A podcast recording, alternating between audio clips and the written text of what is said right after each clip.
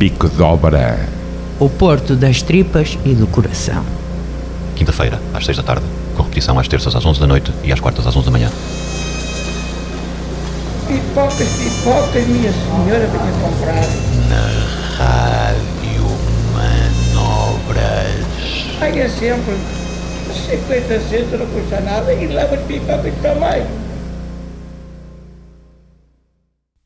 Bem-vindos a mais um Bico de Obra, um programa sobre o Porto das Tripas e do Coração. Hoje temos connosco Inês Moreira e Jorge Ricardo Pinto. A Inês é arquiteta, investigadora, professora também na Faculdade de Belas Artes. Eh, Viva, Inês. Olá, Bem-vinda. bom dia. Obrigado por teres vindo.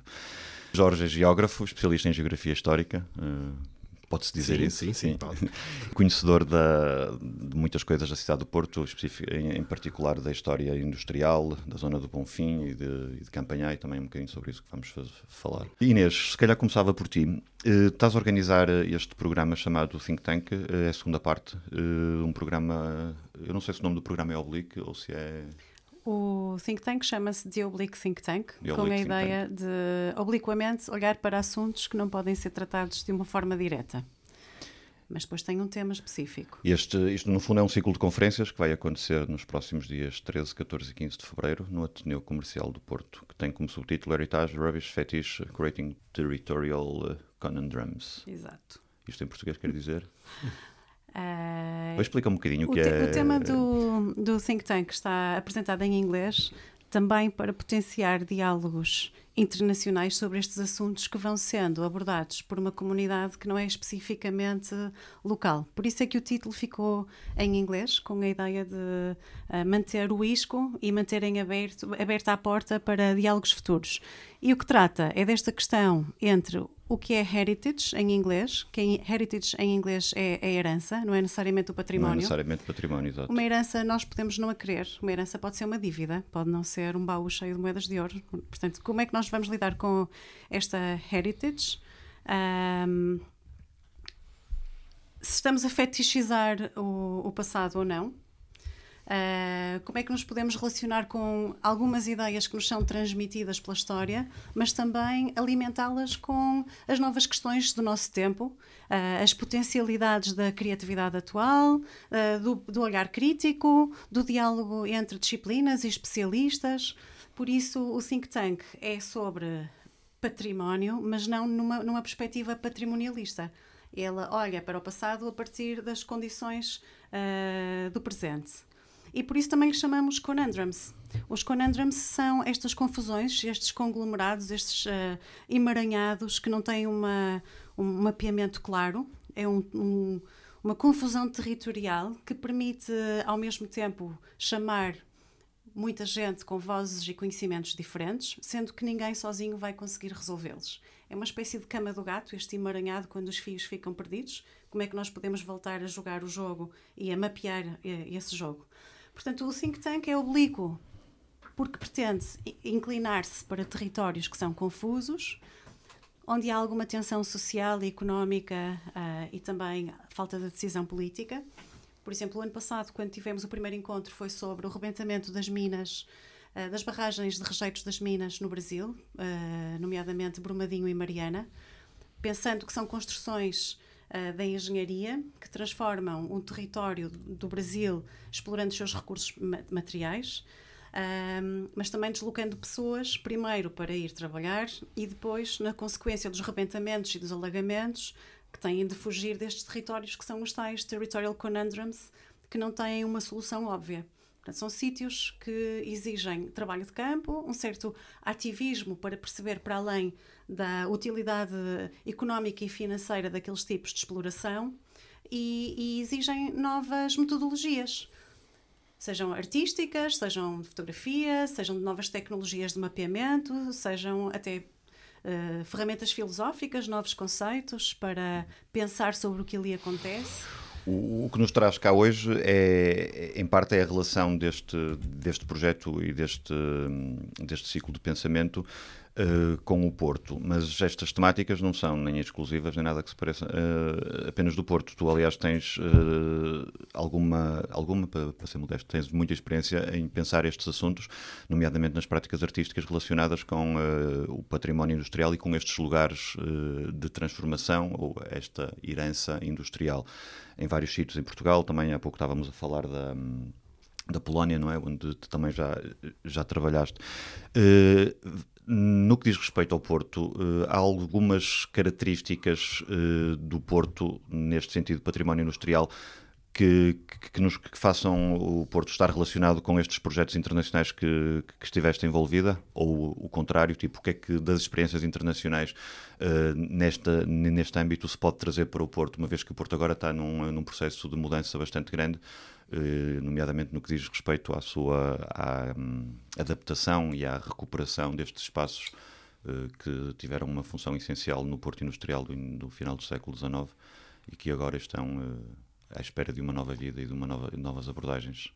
Olhar para o Porto através deste think tank para o qual convidamos pessoas com perfis e experiências muito diferentes, nomeadamente em várias cidades, e depois também especificamente sobre o Bonfim, Campanhã, para nós é a zona do Freixo, portanto, uhum. especificamente sobre o Freixo, mas também de outras, de outras zonas, pareceu pertinente porque realmente existe uh, um conjunto de experiências em vários países, noutras, noutras cidades, um, que ainda não se refletem no nosso território. E por isso, por que não começar a pensar sobre esta zona do Porto desta forma um pouco mais uh, inclinada e aberta e interdisciplinar também? A grande questão, a grande diferença é ter que identificar uma, por exemplo, entre a Estónia, a Letónia, a Lituânia ou a Polónia, ou mesmo a Ucrânia, que são eh, países onde estive a fazer trabalho de campo, conheci pessoas, conheci lugares e tenho escrito até algumas coisas sobre essas realidades, é que uh, a industrialização aconteceu pelo Estado, fosse comunista ou fosse soviético, uh, portanto era uma intervenção, uma operação de uma grande intervenção, um grande operador, mesmo que fosse com outras companhias, mas era o Estado que o decidia. Enquanto que a industrialização portuguesa, nomeadamente no norte do país, porque em Lisboa o Estado teve maior presença, uhum. é uma industrialização uh, particular das famílias. O que gera questões de propriedade, que é uma característica totalmente diferente uh, dessas, dessa, da, da, política de solos nesses países, porque a privatização veio depois, mas há uma ideia coletiva de relação com o passado que aqui não existe, é diferente. Um, e que agora, depois de duas ou três gerações, e, e, é nisto que eu penso que o Jorge Ricardo Pinto é fundamental para nos ajudar a compreender o território e o fenómeno, traz questões de propriedade e de herança. A herança aí já não é patrimonial, mas é herança real, porque o industrial tinha a fábrica, a fábrica operou, laborou, ele tinha cinco filhos, e os filhos um foi para o Brasil, o outro divorciou-se e depois a prima também era herdeira e havia mais uns filhos bastardos e de repente aquela fábrica tem 28 herdeiros, como por exemplo tinham as fábricas em Guimarães, no centro histórico, quando procuramos espaço. para a programação, e tu recordas-te disto. Da Capital da Cultura em 2012. Da Capital da Cultura em 2012, nós procurávamos fábricas para instalar programação cultural e alguns dos edifícios que nos pareciam mais interessantes, não só pela localização como pela arquitetura, aspecto que é importante, também não se vai patrimonializar aquilo que não tem interesse arquitetónico, claro. uh, poderiam ter 28 herdeiros, como essa da qual me recordo em particular. Uh, e por isso a questão não é apenas uh, cultural ou metafísica ou simbólica, é uma questão muito concreta de propriedade. E esta é uma grande diferença em relação a esses países nos quais tenho estado a observar e a intervir, às vezes também como curadora, em territórios pós-industriais. Mas por isso, parece ser um momento interessante para pensar sobre esta zona oriental do Porto, nomeadamente esta espécie de bacalhau uh, no Freixo, entalado entre as duas pontes, com a rotunda do Freixo lá ao fundo, a Rua Rodrigues de Freitas, a Avenida Rodrigues de Freitas, a Rua do Heroísmo, a Rua do Freixo por ali abaixo, porque é esta zona que está entalada entre o centro histórico que cresceu e que já se expandiu até esta zona pelo turismo e os novos serviços, essa outra zona que assume as vistas de rio na periferia de Gondomar, e temos esta. Um espaço limite, sim. Esta zona, como o, o Tarkovsky uh, identificava no filme do Stalker, não é? Temos aqui sim. uma zona sobre a qual se fala pouco, é uma espécie de tabu coletivo, uh, toda a gente consegue não a ver, e se calhar está no momento de começarmos a pensar sobre ela. Jorge, esta, este passado industrial, eh, apesar de neste momento estar eh, mais visível, até por causa do abandono destas estruturas industriais nesta zona da cidade, não é exclusivo aqui do, do Freixo, nem de Campanhar. Toda a cidade uhum. desenvolveu-se muito ao longo do século XIX à conta desta industrialização e lembro-me de Lordelo do Ouro também, Sim, claro. onde era uma zona bastante industrial que agora foi, está a ser toda convertida em espaços comerciais e habitação. Mas esta, em particular nesta zona do Bonfim, Campanhã, Quais são as possibilidades que estes territórios nos podem trazer para o futuro? Sim, uh, muito, muito que a Inês disse, de facto, uh, encaixa perfeitamente nesta área. Eu percebo, eu percebo a inquietação dela e a vontade dela de trazer muitas daqueles que tinham sido as, as, as ideias que, que, digamos, mobilizaram a primeira iniciativa para aqui. Gostei muito da, da Cama do Gato. Acho que a Cama do Gato, já não havia falado da Cama do Gato há uns anos, mas de facto é muito bem pensado. De facto, este espaço parece a Cama do Gato. Uh, e e digamos, há aqui razões que ajudam a explicar isso. Desde logo porque isto cresceu muito rápido num curto espaço de tempo. Este, este, esta ideia, que eu penso que está um pouco subjacente àquilo que a Inês estava a dizer, que isto parece quase as traseiras da cidade, um lugar que está luz do olhar, não é? da atenção. Quando, na verdade é a frente da cidade. Hum, sim, bem, é muito curioso porque uh, já era assim no século XIX. já, não, já durante muito tempo este lugar foi um lugar quase quase de, da dispensa, onde as coisas estavam, eram vistas de outra forma. Aliás, é, é, curioso que já na primeira metade do século XIX há um grande arquiteto do Porto, Costa Lima, que liderava as obras públicas da cidade, que dizia: o lado oriental, a urbanização não vai para ali, quer dizer, isto tem que expandir-se é para o mar, porque ali, do outro lado aquilo não é muito interessante, tem muitas poeiras, é um lugar pouco, pouco interessante. E de facto, do ponto de vista morfológico, isso também, isso também é muito curioso, porque uh, se nós analisarmos, digamos, esta, estas essas zonas, como a, como a Inês falou, e, e a relação entre os lugares, nós verificamos que há aqui uma espécie de uma barreira uh, que se vai multiplicando Uh, ao longo do espaço. Desde logo, por exemplo, junto ao rio há uma vertente muito abrupta é? que, que, que, não permite ligação entre cotas.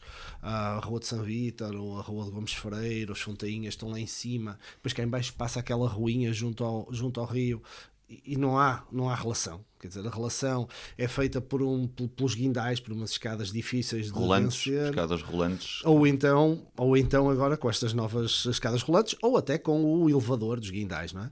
Chegando ao Freixo, só já praticamente na rotunda do Freixo é que conseguimos essa ligação através da Rua do Freixo zigue-zagueante. Mesmo assim é uma rua exatamente, difícil muito de pouco vencer. circulável. Há aqui logo esta primeira barreira. Depois há uma outra barreira que eu acho que foi com o tempo e que, e que encaixa bem naquilo que a Inês estava a dizer, que é uh, o cemitério, logo, não é? Quer dizer, o cemitério cria de facto aqui um espaço entre o que está para lá do cemitério e o que está para cá, e depois um conjunto de núcleos que uh, também são muito densos e muito escondidos. A Lomba, por exemplo, o Miraflor.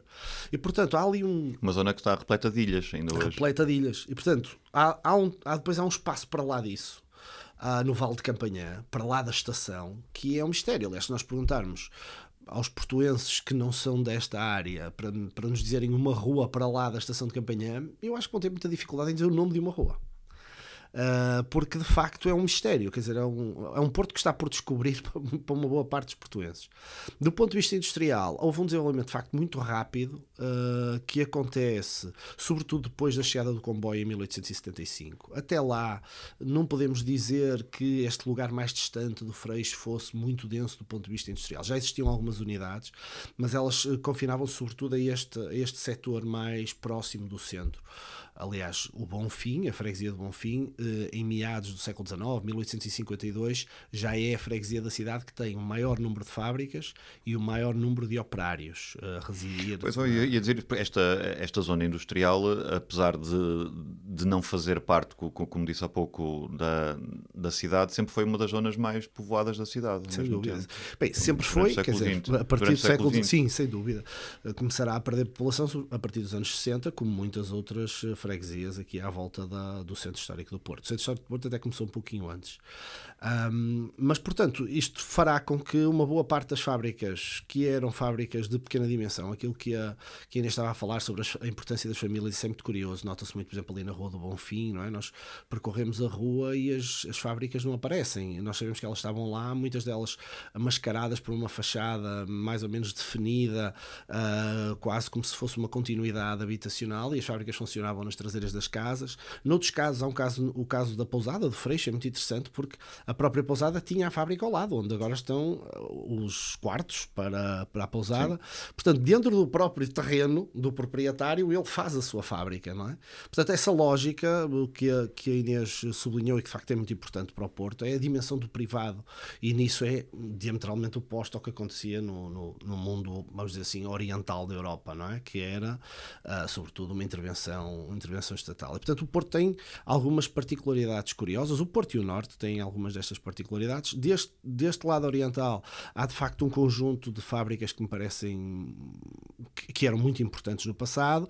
Muitas delas desapareceram há muito pouco do que sobra desse tempo, mas no Freixo, creio eu, precisamente por estar um pouco longe dos olhares uh, da população, há, há, há, elementos que foram sobrando no tempo e que ficaram ali esquecidos e que eu concordo perfeitamente com a Inês, em alguns casos serão oportunidades, noutras não.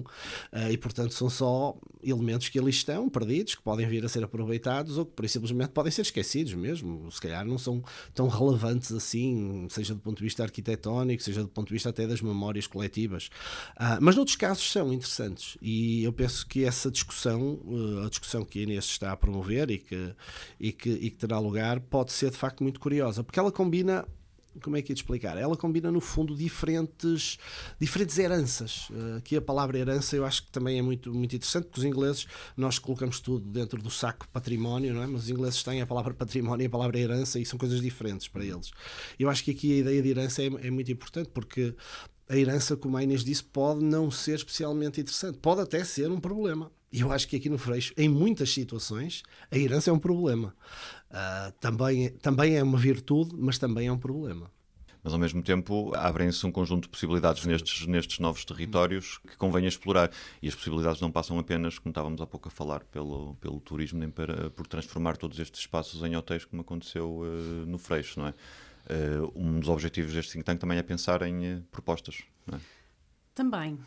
Eu acho interessante olhar para esta espécie de bacalhau, porque tem realmente a cauda na pousada de Freixo, lá embaixo, onde é o Palácio Barroco, do Nicolau uhum. Nazoni, mas que hoje é uma pousada, e alarga subindo pela encosta de uma forma empenada até encostar aqui às águas do Porto e ao cemitério e ao stop, que é onde nós estamos neste uhum. momento.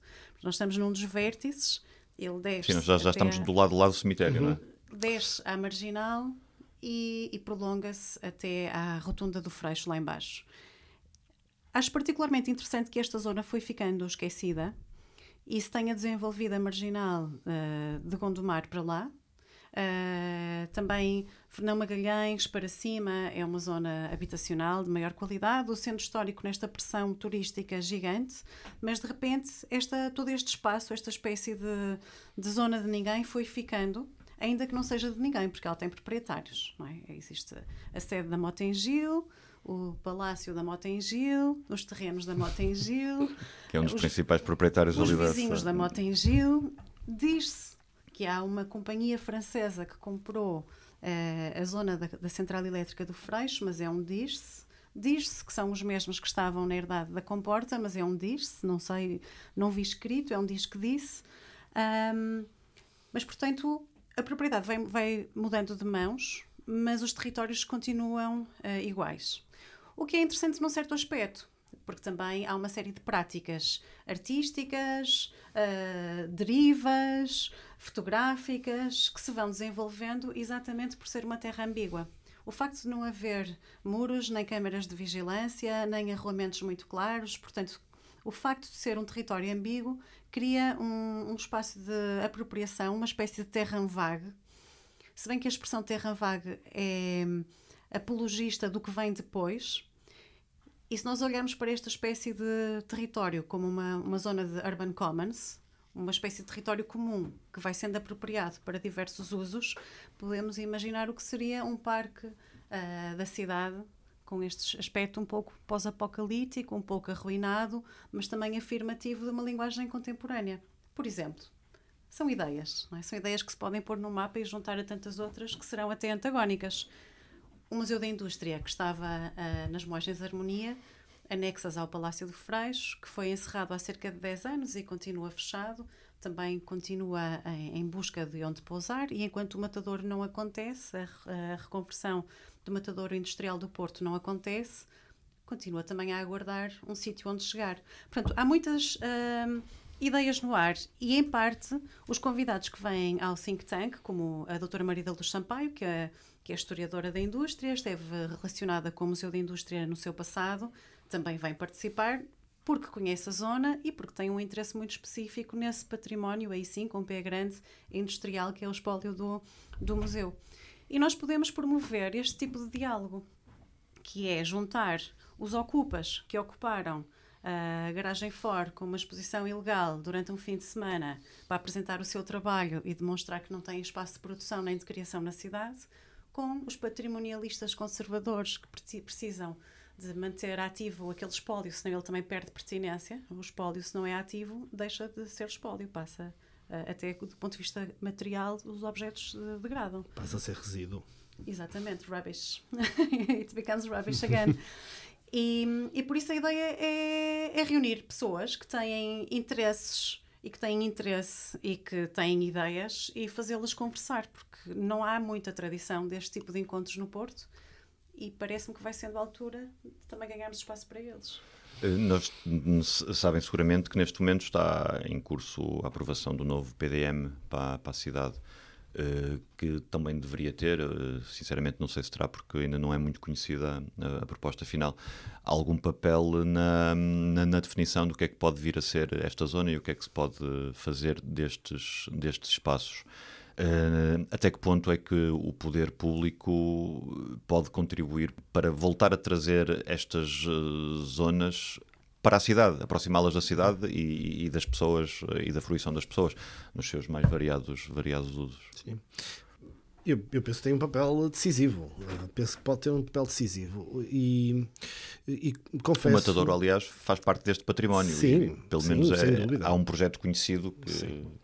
Sim, sem dúvida. Não, há, há, uma. Quer dizer, eu penso que esta área eh, é uma área que tem estado muito no discurso uh, político nos últimos, uh, nos últimos anos. Penso que, sobretudo, esta segunda fase. Uh, do, do presidente Rui Moreira foi muito marcada, pelo menos a dada altura, agora já não se sente tanto, mas a dada altura muito com o discurso de campanha, campanha que vai ser e um, e portanto, a, a, sensação com que fiquei pessoalmente foi que havia um discurso muito forte e muito de vontade de, de, intervenção, mas que depois na prática não se confirmou, não se consolidou. E nós temos vários exemplos disso. A questão de, do Matadouro é um bom exemplo de um zigue-zaguear um pouco estranho ao longo do tempo, uh, com um primeiro projeto, depois um segundo projeto. Este segundo projeto agora também ainda não avançou. O mesmo acontece, por exemplo, com a nova ponte que estava pensada, não é? Era ali, depois já não é bem ali, depois afinal volta a ser noutro sítio. A, última um, ideia da ponte termina, precisa, vai ligar Oliveira do Douro, que é esta parte Exatamente. ao pé de Campanhã, não é? Precisamente, que ainda por cima também leva, levanta outras questões, uh, que tem a ver, por exemplo, com a tal, com a tal vertente muito abrupta, quer dizer, que ele termina num local onde aparentemente eh, não terá depois muita facilidade de circulação do lado de cá e do acesso. Ah, depois do lado de lá também. Era interessante também perceber como é que os terrenos têm se movimentado nos últimos tempos, não é? tanto de um lado como do outro lado, da, nas duas margens. Vamos dizer assim. movimentado em... Do ponto de vista da propriedade. Okay. Quem, quem é o proprietário? Porque isto tem, tem relevo, não é? Sim. Um, e portanto há aqui uma série de questões que me parece que não transitaram do discurso para a, a prática. Para a prática concreta. Uh, e portanto há, há, muitos elementos na paisagem, por exemplo, que nós percebemos que, que estão lá e que são óbvios, é? basta estarmos atentos à paisagem e que se mantêm uh, num, digamos, num, numa espécie de, de, de nevoeiro que sobre o qual há às vezes uma outra ideia, um discurso de que nós vamos fazer, isto vai acontecer e tal, mas depois as coisas não se, não se concretizam. Uh, e eu penso, aproveitando um pouco aquilo que a Inês disse na na intervenção anterior, uh, o facto de ser um espaço muito fragmentado, uh, não, obviamente que uh, teria que ser um pouco assim, porque o próprio relevo não é muito benéfico, mas a verdade é que é um lugar que que está cortado por uma série de elementos que são de facto muito complexos de solucionar do ponto de vista urbanístico. A, a linha de caminho de ferro, a VCI, a A43, são tudo elementos que produzem dificuldade de congregar o espaço, tornar o espaço fluido. Uh, isto que pode ser visto como um problema, e é um problema, Uh, mas também pode ser visto como uma outra de outra forma, quer dizer, como é que nós podemos reverter isto a favor da cidade? E honestamente a sensação que eu fico é que isto parece, voltando à ideia da dispensa, aquele lugar onde arrumamos umas coisas, uh, dá jeito para passar uns cabos, e neste caso o cabo é a BCI, por exemplo, para guardar algumas coisas que são fundamentais para a cidade funcionar, mas que, no ponto de, mas que nós não vamos mostrar ao visitante, não é? Não abrimos a porta da dispensa, está aqui o lugar que queremos mostrar a quem vem à nossa casa. E portanto, eu fico sempre com a sensação de que esta área da cidade funciona um pouco assim, quer dizer, como um lugar para onde nós não queremos olhar eh, com muita atenção, não queremos resolver os problemas, queremos que fique ali um pouco como o lugar onde eu guardo aquilo que é importante, mas que eu não quero mostrar. Uh, fico um bocado com essa sensação, confesso.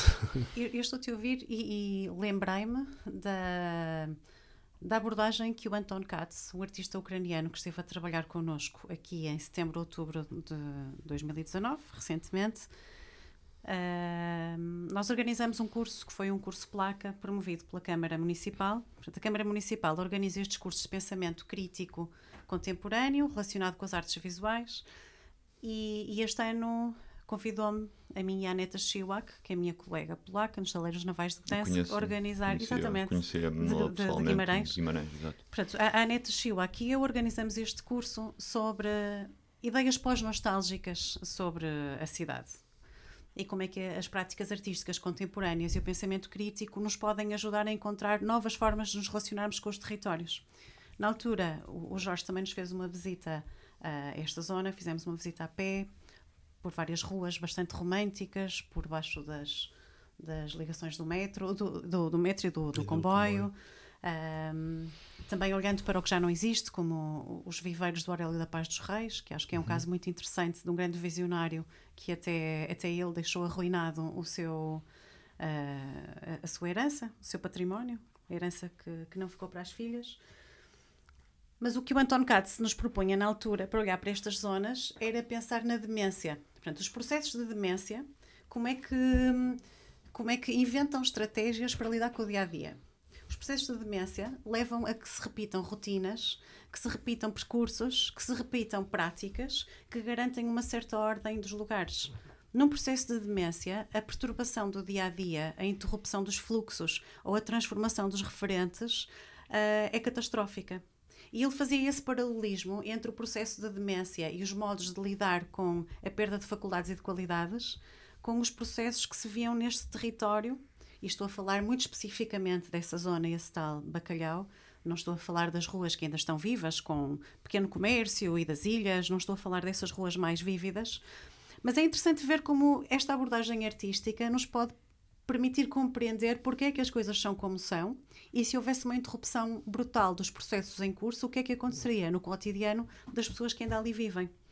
E acho que é um exemplo interessante de como o olhar de um artista em trabalho de campo, com os artistas e os arquitetos e os ativistas que se juntaram no curso durante um período de uma semana, como é que num processo de workshop levantam novos conceitos que nos fazem olhar de uma forma mais delicada até para este abandono que é poético, é romântico, dá umas altas fotografias. E no verão tem chagas e no inverno é, tem musgo, portanto é um território que, do ponto de vista plástico, é muito apetecível para o trabalho artístico. E tem sido Mas, bastante explorado também. Sim. Tem sido bastante explorado. E é interessante até vir a compilá-lo numa publicação, num futuro próximo. Uh, mas, mas é interessante ver também como é que estes criadores trazem conceitos que nos permitem tornar mais complexa a leitura do tal conundrum. Se olharmos para isto como uma cama de gato e para essas pessoas como stakeholders no terreno, é? eles são os operadores que já lá estão, como é que as coisas se vão mantendo e ativando. E depois então vêm as pontes e vêm os novos futuros proprietários estrangeiros e os novos planos urbanísticos. Portanto, a ideia aqui não é apenas uh, questionar ou reportar ou contradizer as intenções de futuro, mas é inscrever uh, o modo como os cotidianos se vão mantendo e os novos significados se vão produzindo e manter um diálogo com os planos que venham. Por isso, não queria deixar de, de, de, referir isto, porque quando se fala de património parece que estamos a fazer o luto de um passado e a querer cristalizá-lo por um verniz, impedir que as coisas evoluam. E a ideia não é essa. A ideia é ver que as coisas evoluíram. Nós, efetivamente, hoje estamos aqui, já não estamos no século XIX nem no século XX. Hoje estamos aqui. Sim, as necessidades das cidades são diferentes, as, eh, até as necessidades industriais são diferentes. Já não faz sentido o, o Porto ser, eh, ter o peso industrial que tinha no século XIX, porque o, o motor económico da cidade mudou, eh, para o bem ou para o mal também. Mas isso faz-me lembrar um exemplo do qual uh, te falei há pouco, antes de nos sentarmos aqui dentro, que é, por exemplo, o Fab Lab de Bucareste. Quando pensamos na Roménia, pensa, temos uma certa imagem do país que não corresponde necessariamente à, à, verdade.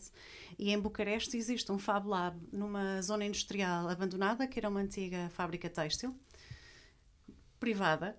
E esse Fab Lab foi instalado num, num edifício bastante grande, ao lado já se criou uma companhia de teatro que vai abrir um espaço em um mês ou dois. Uh, tem espaços de associações que fazem trabalho social, nomeadamente com cegos, uh, arquitetos, tem designers, mas o Fab Lab tem umas qualidades incríveis de trabalho de madeira e metal, uh, completamente orientado para o futuro e até, naquele caso, para a, a exportação. E, portanto, na Roménia, num antigo complexo comunista, que foi privatizado e que se mantém agora nas mãos uh, de alguém que é proprietário de um, uma grande quantidade de edifícios de terra, foi criado um, um, um, conjunto de espaços que permite que vários criadores e empresas possam trabalhar, enquanto que há bares, enquanto há trabalho social. E, portanto, não é apenas um museu da indústria, aliás, não tem museu da indústria, um, não é apenas iniciativa privada que precisa de espaço para operar, mas são iniciativas que fazem um cruzamento entre as qualidades espaciais, a oportunidade imobiliária, as necessidades de uma comunidade criativa emergente que se quer manter em Bucareste. Nem todos querem viver em Berlim, nem todos querem ir para Londres. Há uma grande parte de, de uma geração educada, sofisticada, que sai realmente do país, mas há outros que se querem manter e que precisam de sítios também onde trabalhar, sem terem que que competir com o turismo. Alguns destes espaços no Porto já, já houve projetos de tenta, eh, algumas tentativas de os recuperar para fins equivalentes. Estou-me a lembrar da, da Central do Freixo, da Central Elétrica do Freixo, que desde os anos 90 é falada como um, um potencial uh, cluster, não sei se, se o termo é, é correto, para ter um, indústrias culturais e processos culturais, mas esse parece que fica sempre na base das intenções, Sim. nunca... O próprio Matadouro tem um pouco... O Matadouro também, o projeto também tem essa, tem essa intenção. Uh, o continuamos a aguardar, não é? uma, uma questão que eu queria colocar-vos era um, todo este pensamento produzido uh, à volta destas conferências e, e, muito à volta da academia, há, como é que se, fazem, que se faz a ponte do, do resultado destes processos com uh, o poder executivo que tem de facto capacidade de, para pôr em prática essas ações? É possível fazer isso? Há interlocução? É... Ou, eh, ou estas discussões acabam por ficar sempre entre, entre académicos, entre investigadores que, e em publicações? A Câmara promoveu o, foi uma parceira no curso, não é? No curso, sim. Foi promovido pela Câmara. Promovido pela Câmara. Aquele curso foi promovido não, mas, pela Câmara. Mas para além disso, depois, há, há, e esse material eh, é usado ou pode ser usado para ajudar os políticos a tomarem as decisões certas em relação a estes territórios? Ou como é que, como é que os políticos podem usar este. Bom, indo por partes. Este material.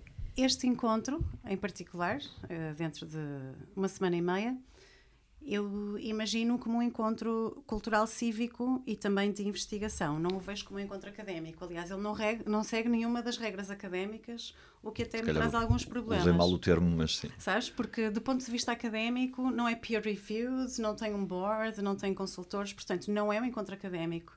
Mas também não é um encontro uh, de política municipal, porque é um, uma, um encontro de iniciativa cívica. E não é por acaso que é no Ateneu Comercial do Porto, que faz este ano 150 anos. Nós concorremos a um apoio do Criatório para fazer alguma programação cultural no, no, Ateneu Cultural, no Ateneu Comercial do Porto, e o Ateneu abre as suas portas e cria alguma hospitalidade, ainda que com poucos recursos, para que possamos reunir estas pessoas. Portanto, é uma fase Não diria um momento zero, mas diria um momento um ou um momento dois da tentativa de articulação de uma certa massa crítica, juntar pessoas que têm perspectivas, interesses, experiências diferentes, para que conjuntamente comecem a articular ideias. Porque, obviamente, cada um de nós tem a sua intencionalidade. O Jorge terá um projeto ideal do que deveria ser feito, eu imaginarei outra coisa. A cada um de nós tem uma, uma visão do que, do que deveria ser feito, mas acredito que quando formos de repente 30 e houver um conjunto de mapas que documentam essas ideias, aí sim vamos ter algo mais concreto para mostrar, eventualmente publicar e começar a divulgar.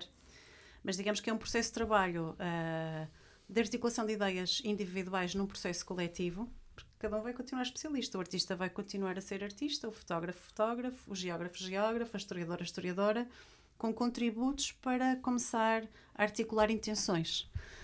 Agora, é um processo de trabalho experimental. Não estou a, a, a falar necessariamente de uma investigação académica tradicional, nem de apenas um debate, mas é encontrar também novos modos de documentar estas ideias, que não são as formas de trabalho das instituições públicas.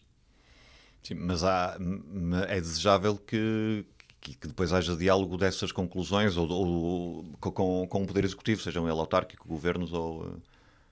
Eh, Esse será o, o, o, caminho ideal. E também com privados.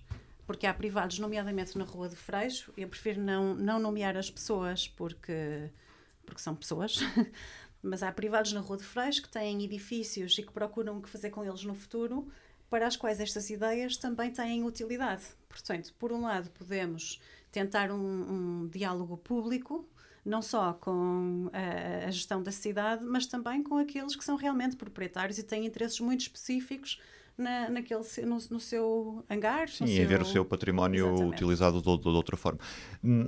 Nós estamos, quando falamos desta área aqui do Freixo, uh, Bonfim, Freixo, uh, de, hum, destes territórios industriais, estamos a falar de uma percentagem muito grande do território da cidade do Porto, não está?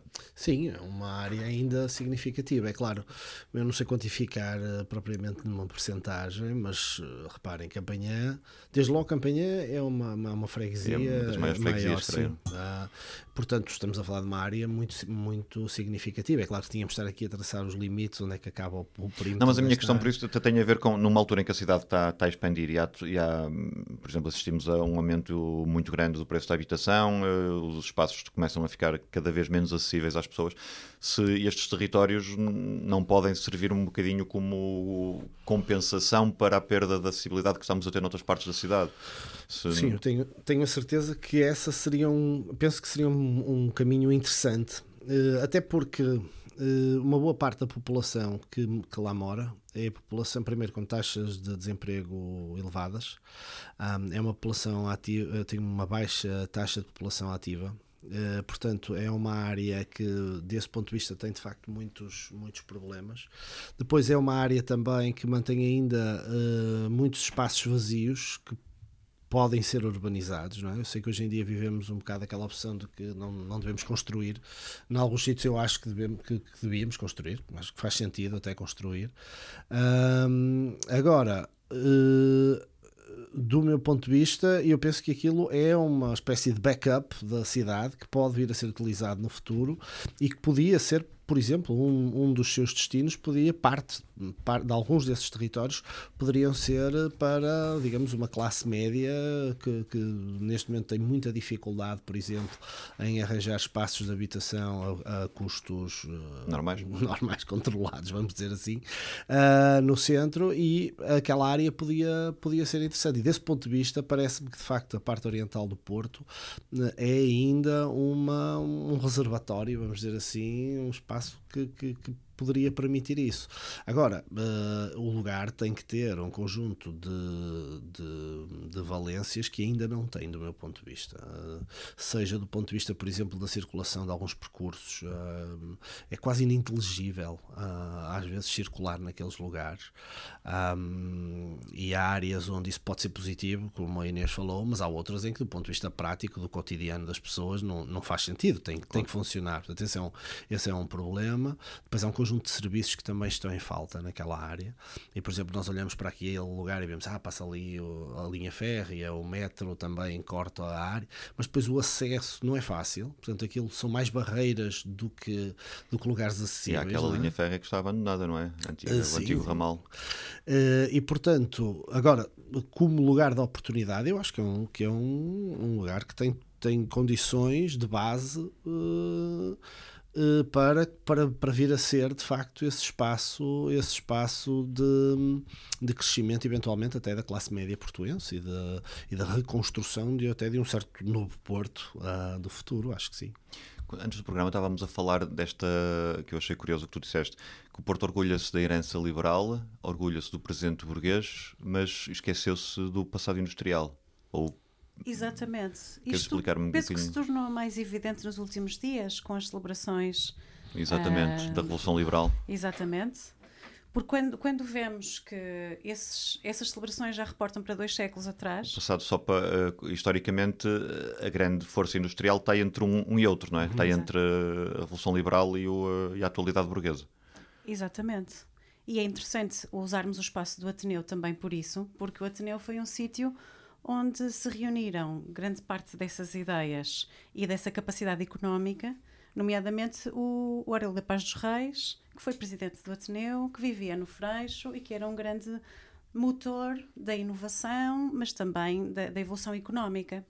Portanto, não estamos a falar de, de inventores que apenas se encerravam com as suas geringonças mentais. Estamos a falar de pessoas que investiam na cidade e a faziam transformar, não só nas ideias, como no aspecto físico, como na sua evolução económica. Mas esse passado industrial ah, tem sido bastante negligenciado. E eu tive. hum, co- Como digo, o meu interesse não é tanto a celebração do passado, mas estive a escrever um artigo, esse sim, um artigo mais próximo do académico, ainda que fosse um ensaio, não era propriamente um paper, sobre eh, o Porto Oriental. E fui ver quais são os edifícios eh, industriais que estão classificados pela DGPC, pelo Património Português, que são, nomeadamente, nenhum. Ah, Havia alguns edifícios, mas na marginal do Douro, lá para, os lados do Lordelo do Ouro, havia alguns edifícios classificados que, entretanto, também se transformaram em condomínios. classificados por serem modernistas, é património Sim. moderno. Depois temos as duas pontes, a Ponte Dom Luís e a Ponte Dona Maria, ah, a Estação de São Bento, que são obras de arte de engenharia do período industrial, mas indústrias, fábricas, como a Central Elétrica do Freixo não está classificada, nem a Cooperativa dos Pedreiros é classificada, a Companhia Aurifícia não está classificada. Ahm, portanto, as grandes indústrias que ainda estão fisicamente na, na cidade ah, não foram classificadas, como as moagens Harmonia falharam na classificação, os, fo- os fornos da, da cerâmica de Massarelos também falharam na classificação e vamos por aí fora. Portanto, dizer que não há nenhum é suficiente. Depois posso provar que não estão. Sim. Mas queria pôr em evidência os, os processos que estão em curso nesta zona. Porque, por um lado, não nos cabe a nós definir o que vão ser os planos futuros. Podemos contribuir com ideias para eles, mas não os vamos poder definir, porque ou são privados ou são públicos e nós estamos aqui no meio, não é? Somos cidadãos. Ahm, por outro lado, o passado também não tem sido cuidado, porque não há classificação, não há preservação, não há restauro. Ah, o restauro que existiu do Palácio do Freixo, no qual trabalhei como estagiária na altura do Fernando Távora, foi bem sucedido. Já as moagens Harmonia foram demolidas por dentro para criar os quartos de- da pousada de Freixo. Portanto, uma vez mais, esse passado industrial desaparece. Mas olhando aqui para o programa do dia 14 de fevereiro à tarde, nós vamos olhar para os fragmentos espaciais e materiais do Freixo. E a ideia que está aqui elencada é olhar para o que existe hoje com o sentido de começar por dar visibilidade ao que já existe. Portanto, não é apenas celebrar o passado ou imaginar o que vem depois, mas é pensar a, pensa- a paisagem do Freixo no Antropoceno. Por exemplo, nas chuvas torrenciais que tem havido, há enxurradas brutais que levam ao encerramento da marginal constantemente, porque Sim. há uns fluxos de água que E há derrocadas, né? Há derrocadas, os fluxos de água são diferentes, provavelmente, do que eram no passado. Não nos cabe comparar, apenas ver que não resulta, não é? Não resulta, e é uma questão da evolução ah, da influência humana sobre o planeta, provavelmente. Então, o Pierre Oskam, que é um paisagista ah, holandês, vem a custos próprios, ele vem colaborar connosco, trazendo as suas ideias. O Jorge Ricardo Pinto vai-nos falar sobre os viveiros do Orel da Paz dos Reis, também por dois motivos, porque o Orel da Paz dos Reis foi presidente do Ateneu e eu acho que faz sentido uh, neste programa homenagear o homem uh, referindo a sua obra e falar deste, deste terreno que ainda ali existe. Tem lá um muro, não sabe o que está por detrás, mas já foi um espaço muito importante no Freixo. E hoje, quando se fala de permacultura, de hortas urbanas, quando se fala da necessidade de introdução do verde nas cidades, temos ali os viveiros abandonados de Orel da Paz dos Reis, aqui a 200 metros.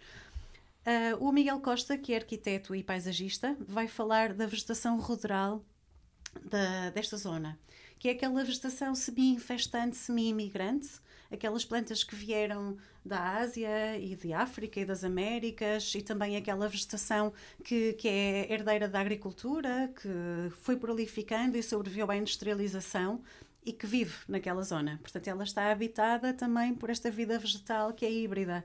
E esta transgenia uh, rural, industrial, uh, nostálgica, romântica que ali está, é viva e muda todas as estações. O Sérgio Pereira, que é um dos ativistas das invasões fotográficas, é o mentor das invasões fotográficas, que levou já centenas de pessoas a saltar muros de fábricas para as ir fotografar, vai nos falar sobre a arqueologia industrial entre a ação e vontade, nomeadamente sobre a central elétrica de Freixo e porque é que ainda ninguém fez nada por ela. Uh, a Maria Luz Champaio, que é museóloga e investigadora de quem eu estava a falar há pouco, que esteve muito relacionada com o Museu da Indústria, vai falar não desse passado, mas do que não ficou do passado, dos fragmentos vazios da Rua de Freixo.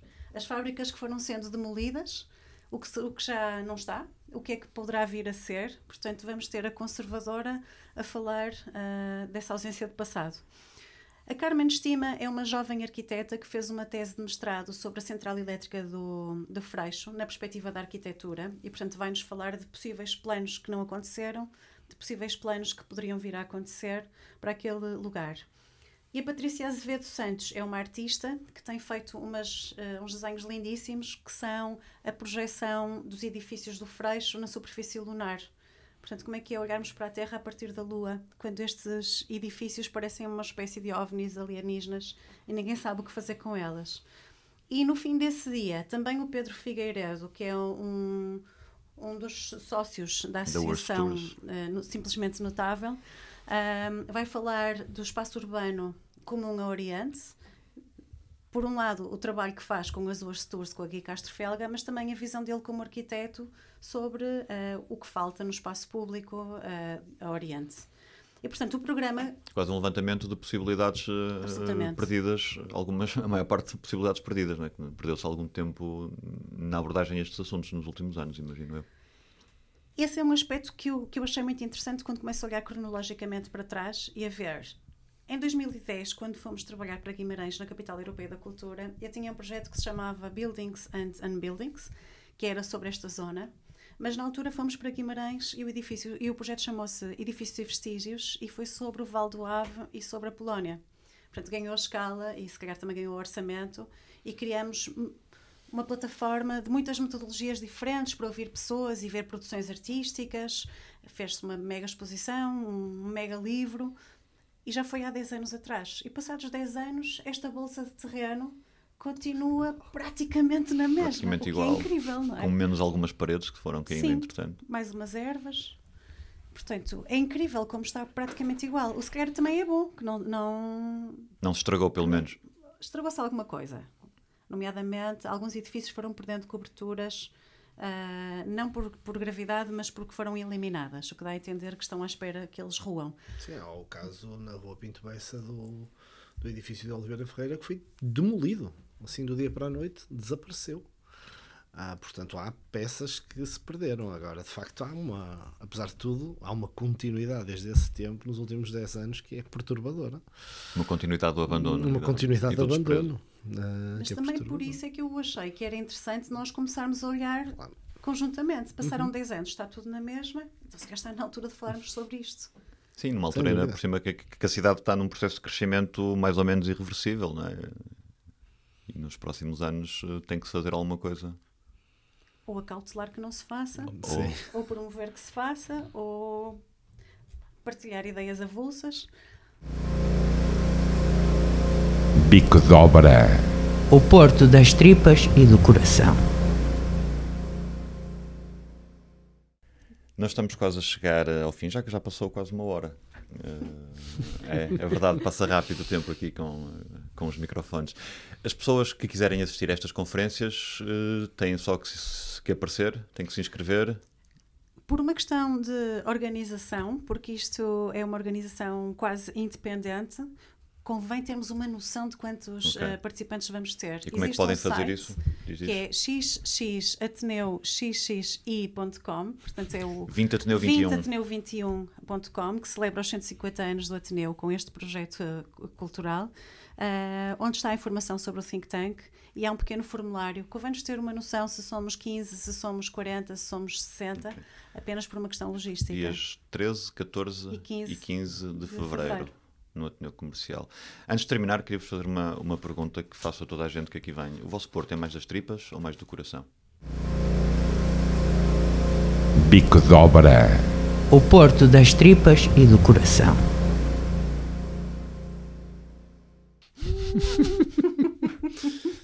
É uma pergunta surpresa, não Ah, sim. disse Hum, e não sei o que é que é de responder. Acho que vou dizer de coração. do coração. E Uh, ontem já tem tripas. E eu gosto muito de tripas, gosto muito de tripas, mas, uh, Não precisa de ser das tripas comestíveis, pode ser das tripas metafóricas. uh, mas eu acho que é de coração, quer dizer, há uma, do meu ponto de vista, desde que, me, desde que olho para o Porto e estudo Porto, que há uma, uma enorme dose de paixão associada ao lugar. Um, e eu penso que eu escolheria coração, embora o meu coração balance também para as tripas, mas sim, acho que escolheria Uma coração. relação ma- mais emotiva, menos Sim, visceral. ah, muito emotiva, eh, familiar também, e que eu... Por isso é importante dizer, o, eh, o Jorge é, da, é de São Vítor. Sim, Eh, sim, eu moro, e moro em Savita. E mora em São Vítor e cresceu numa ilha, conhece perfeitamente lá ver, eu não aquela... cresci numa ilha, eu sou um suburbano também, quer dizer, eu cresci sobretudo no subúrbio do Porto. Ok. Ah, mas a minha É família... é uma história comum, não é? Pessoas que nasceram eh, em São Vítor e, e no Bonfim, depois Sim, crescerem no subúrbio. Sem dúvida. Mas sim, de facto, eu tenho uma relação familiar forte com, com São Vítor e aqui com o lado oriental do Porto. eh, pelo menos cinco gerações eh, eh, com, com vivências aqui. Desde E- o tempo industrial, Sim, portanto. até anterior, eh, portanto, ainda primeira metade do século XIX, quando as coisas ainda estavam a começar. Eh, e portanto, eu tenho aqui uma relação forte com esta área, ali o Campito Gato Agosto, depois São Vítor, ehm, e portanto, por isso eu diria coração. Escolheria o coração. Há uma dose de paixão grande com a cidade, eh, que às vezes me- me, eh, eu próprio me ponho a pensar se isso não me tolda o raciocínio, a dimensão afetiva. A objetividade. Ah, mas, mas penso que é importante. Não é? O Nietzsche dizia que não havia conhecimento sem paixão, portanto, pronto, não sei, se- não sei se chega ao conhecimento, mas a paixão eu sinto que tenho. Boa. E tu, Inês? Eu acho que é psicossomático. acho que não é Psicossomático. nem só tripas, nem, nem só coração, mas acho que vai tendo as suas tensões e as suas manifestações. Eu sou, sou do Porto, vivo no Porto, nasci no Porto, a minha família é do Porto, ah, mas já vivi em várias cidades e já trabalhei em várias cidades. Que zona do viajo- Porto? Qual é a tua zona do Porto, assim, de, de memória mais... A minha zona do Porto. Eu vivo, lugares de infância. vivo neste momento em Sedefeita, na Rotunda da Boa Vista. Já vivi aqui na Rua do Heroísmo, uh, Bonfim. Já vivi em Santa Justa, uh, Paranhos. Já vivi na Rua do Revilão, Ramalde. Já vivi na Rua do Lidador, uh, Aldoar. Um, os meus pais viviam na Rua de Sagres, uh, Aldoar. Neste momento vivem ambos alguns entre a Foz e, e. Um, portanto, eu acho que já percorri as, as é freguesias vizinho. todas. O meu pai é teu vizinho, sim. É. Eu acho que já vivi nas, nas freguesias, pelo menos nas uniões de freguesia todas desta cidade, mas também já vivi noutras cidades, em Barcelona, estudei em Londres, passei muitíssimo tempo em Guimarães Mas regressas cá sempre. vivi em Lisboa uns anos. Portanto, tenho este modo de vida meio Erasmus, meio rede europeia, meio o Porto é o hub que, que liga com muitos outros sítios. Por isso é que acho que é psicossomático. acho que é uma relação mais psicossomática. E, por exemplo, não camuflo o meu sotaque a Porto. E quando chego a Lisboa, a primeira coisa que ouço é Ah, porque tu és do Porto. E como sim, e tu és de Lisboa, ouve-se tanto na tua voz. Não tens um sotaque tão carregado assim. Não, acho que não. Para nós não, mas fora acho Sim, que sim. fora do Porto, sim. acho que tenho. Olhem, foi um prazer tê-los cá. O tempo é pouco, se calhar devíamos uh, ter mais tempo a conversar, mas podemos voltar a este assunto. Quem sabe, olha, com um os destes resultados. dias. Sim, com os resultados, para Quem falar sabe? sobre uh, o, que, o que aconteceu nestas conferências. Obrigado, Inês. Obrigada. Obrigado, Obrigado. Jorge. Obrigado. Obrigada.